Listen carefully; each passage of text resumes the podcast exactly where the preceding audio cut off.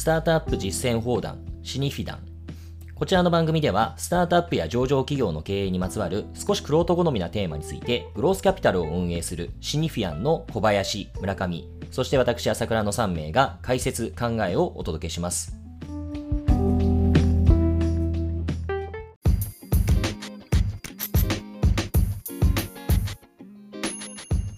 はいこんにちは。シニフィアンの朝倉です。シニフィアンの小林です。こんにちは、シニフィアの村上です。はい。えー、ここ最近ですね、まあ、レートステージのスタートアップに投資をする、グロースキャピタルを運営する立場から、まあ、レーターステージのスタートアップ、まあ、どういった点を気をつけるべきなのか、まあ、どういった点を重視すべきなのかといったお話をしています。で、今日はですね、えー、この中からですね、まあ、上場企業として、えー、上場企業候補として、えー、耐えうる体質があるかどうかっていうのを確認する意味合いの一要素として、えー、コンプライアンス体制について、えー、考えていきたいと思います。まあ、コンプライアンスの話って、まあ、スタートアップの文脈で言うと、実はあんまりあの品質する話ではない気もしますけれども、ただこれ、えー、上場企業をとなると、まあ、当然、えー、よく出てくる話ではあって、で、え上場を見据えた段階のスタートアップであれば、当然意識を傾けていかなければいけない、そういうテーマですね。そういう意味では、一般的にはスタートアップの世界では、まあ、上場準備に入って、この上場を見据えていく中で、まあ、出てくるっていうようなことが多いのかもしれませんね。一般的にはこの法令遵守だったり、あるいは倫理的な部分も含めてその倫理法令遵守、まあ、そういった概念を指すものですね。これ結構あのコンプライアンスってガバナンスと混同された議論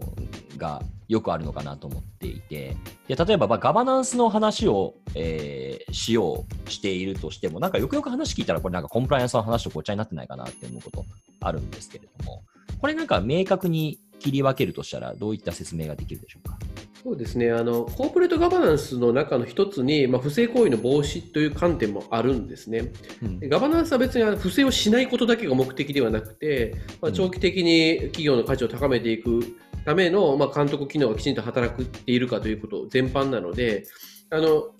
そういう意味では不正をしないことだけが問題ではないので、まあ、コーポレートガバナンスの方がより広い、え観点になるかと思います。そういう意味では、コーポレートガバナンスの1項目としての法令遵守の、えー、不正行為の防止だったり、法令遵守というところについて、そのコンプライアンスという概念が含まれるという、そういう関係だと思いますね。なるほど。そうですね。多分そのガバナンスというと、より、まあ、上場すると少数株主がいるので、少数株主の利益代表として経営がしっかりと、まあ、株主価値を上げていくために適切なことをしているかという観点の中に、まあ、内部統制的なものが、まあ、一つ含まれているということだと思います。我々あえて外出しで、まあ、その部分をコンプライアンス体制という形で呼んでいるというふうな認識ですね。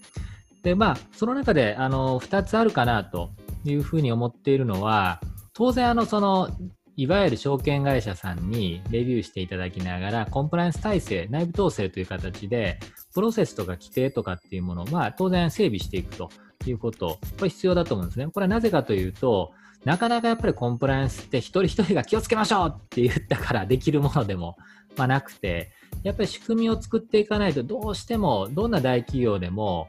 まあ、人数が増えれば増えるほど、まあ、それは難しくなるので、当然オペレーション側の、まあ、運用によって浸透させていくのは必要ですけど、まずもって、あの、そういった整備がされてないと、統制の整備がされてないと難しいという意味では、まあ、そもそもそういったことが、今どれぐらいできてる会社なんですかという、まあ、こういった視点が一つと、あともう一つあるかなと思っているのが、やっぱりその経営者自身ですよね。経営者自身の方のこのインテグリティというか、そこに対する意識が払える方なのか。当然その成長のためには何してもいいんだっていうふうに極端に張りすぎると、無視されやすい部分になるので、まあ一見すると短期的な売り上げにつながりづらいんだけど、長期的にスケールするためにまあ、足元を救われないための準備に、どれぐらい、まあ、本当に、まあ、目を向けられるかだと思うんですね。大企業になればなるほど、売り上げを伸ばしていくことが難しくなって、まあ、逆に守るべきアセットが増えていくという中でいくと、実はコンプライアンスのによって価値が毀損するってことは十分あると。まあ、金融機関なんかまさにそうですよね。コンプライアンス違反一つで免許剥奪で潰れるみたいなことが起きかねないという危機感を持ってやってるわけなので、まあ、当然重要ですが、金融機関に限らず、実は信用を預かるビジネスがどんどん今スタートアップ増えてると思いますので、非常に重要性が高いのかなと思ってます。やっぱり経営者がやっぱ意識が高くないと、結局これ運用でカバーしなきゃいけない部分がすごくあるので、経営者自身がそういう高いインテグリティを持っていかないと、そもそも運用、お前、コンプライアンス研修受けたのかって言っても、いや、社長が受けてないじゃないですかみたいな感じだと、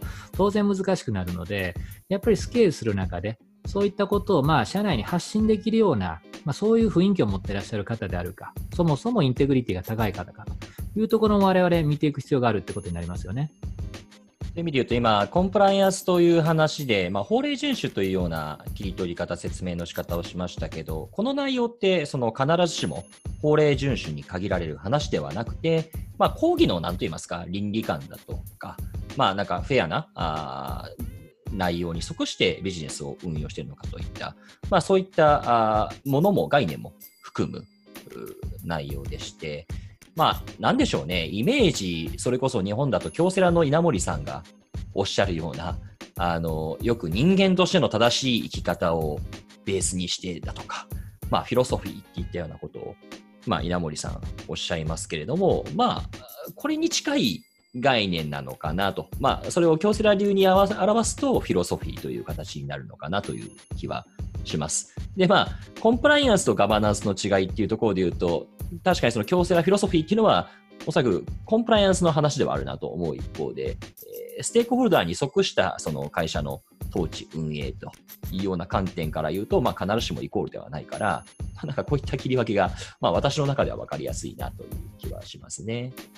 おっしゃる通りですよね。そういう意味では私、あのこの前、ペンタグラムの中であの社会性って話を3人でしたと思うんですけども、この部分にも関連してくるかなと思ってまして、やっぱりそのコンプライアンスって逆の方でいくとギリギリを攻めすぎるってことなんですよね。まあ、これぐらいは大丈夫じゃない。ルールに違反はしてないし、グレーかもしれないけど大丈夫じゃないっていうやつって、まあ、あの結構出てくると思うんですよね。で、昔それこそインサイダーの規制とかも、大丈夫ってルールでは縛ってなかったからやってて、やっぱりダメじゃないかっていうう、ルール自体は変わってくるものなので、まあ、そういう意味では、やっぱりその、何かおかしなことをやってる、誰かを騙している、搾取をしているっていう状態ですね。それは従業員から搾取すると、労基法に抵触してないかって話になりますし、競争法に違反していると、何かそれやりすぎなんじゃないかとか、情報管理おかしいんじゃないかとか、いろんな観点ありますけども、やっぱギリギリを攻めすぎると、やっぱり社会性って損なわれる可能性高いですよね。競合に恨まれたり、ユーザーからクレームが来たり、社員に嫌われたりっていうことがまあ起きてきますので、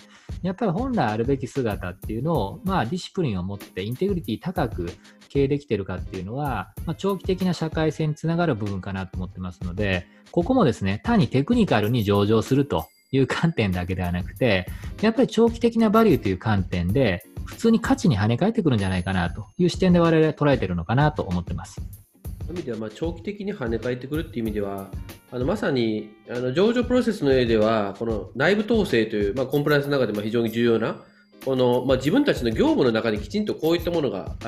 組み込まれていて、組織内できちんとその遂行されているかどうかというのをこの内部統制の観点で確かめられるわけなんですけども、まあ、ここが、まあ、ある意味、まあ、形式的に満たしているか否かっていうところだけじゃなくて、まあ、それ自体も実は重要なポイントでもあるんですが、まあ、プラスアルファとして実際の運用としてもしくはカルチャーとして、あるいはさっき言ったようなフィロソフィーとして、まあ、組織内に浸透しているかどうかっていうのは非常に重要なポイントですよね。なんかこう見た目上は守られているんだけどみんな実は大して重要視してないとかまあ、実は思いっきりハックしようとしているとか、まあ、そういうような感じだと、まあ、その実あの形式論的には OK かもしれないけど内部あの実態論的にはちょっとどうかというような懸念がつくということはありえますよね。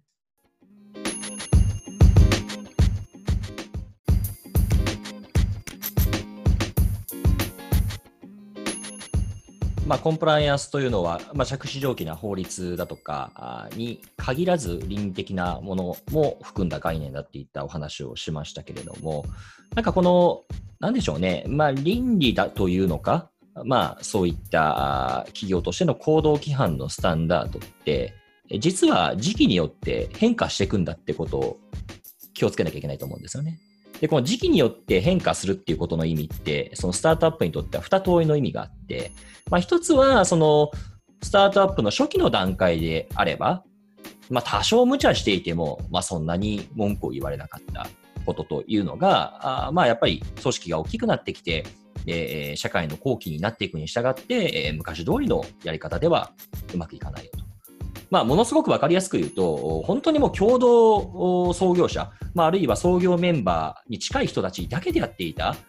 段階であれば、まあ、あのー、そもそもなんか残業っていう概念もないかもしれないし、あのー、まあ、みんなずっと働いたりしますよね、週末も何も関係なく。で、それはまあ、共同創業者であれば許されることですし、変な話、シニアになって、この3人であればそういったことってある種許されるのだと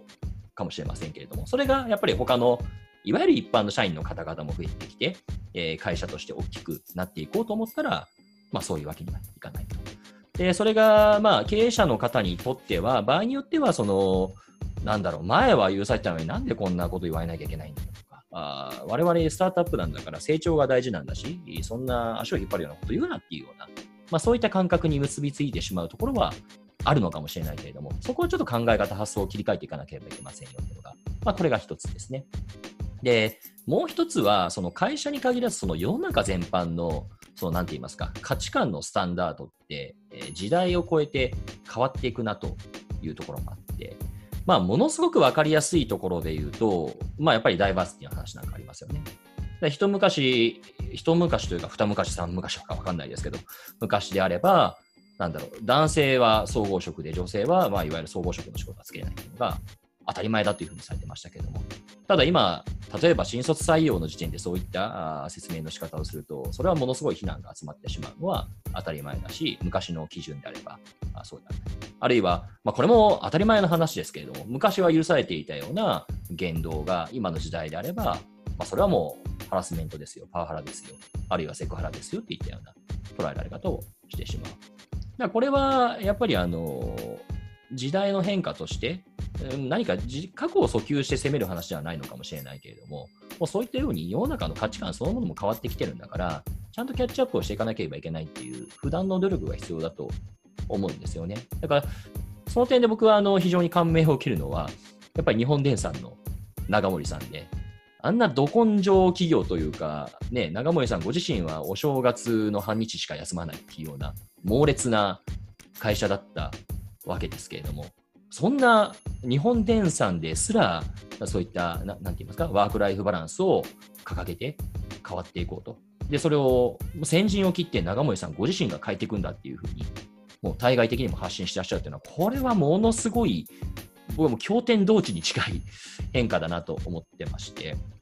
まあ、ある種、それは僕は、まあ、講義の意味でのコンプライアンス意識の表れなんじゃないかなというふうに捉えています。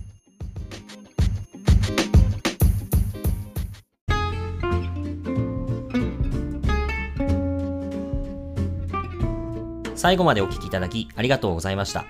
こちらでお話した内容は何らかの投資行動をとることを勧誘するものではありません。いかなる意味においても特定の有価証券、金融商品の売買の申し込みを推奨するものではないことをご理解ください。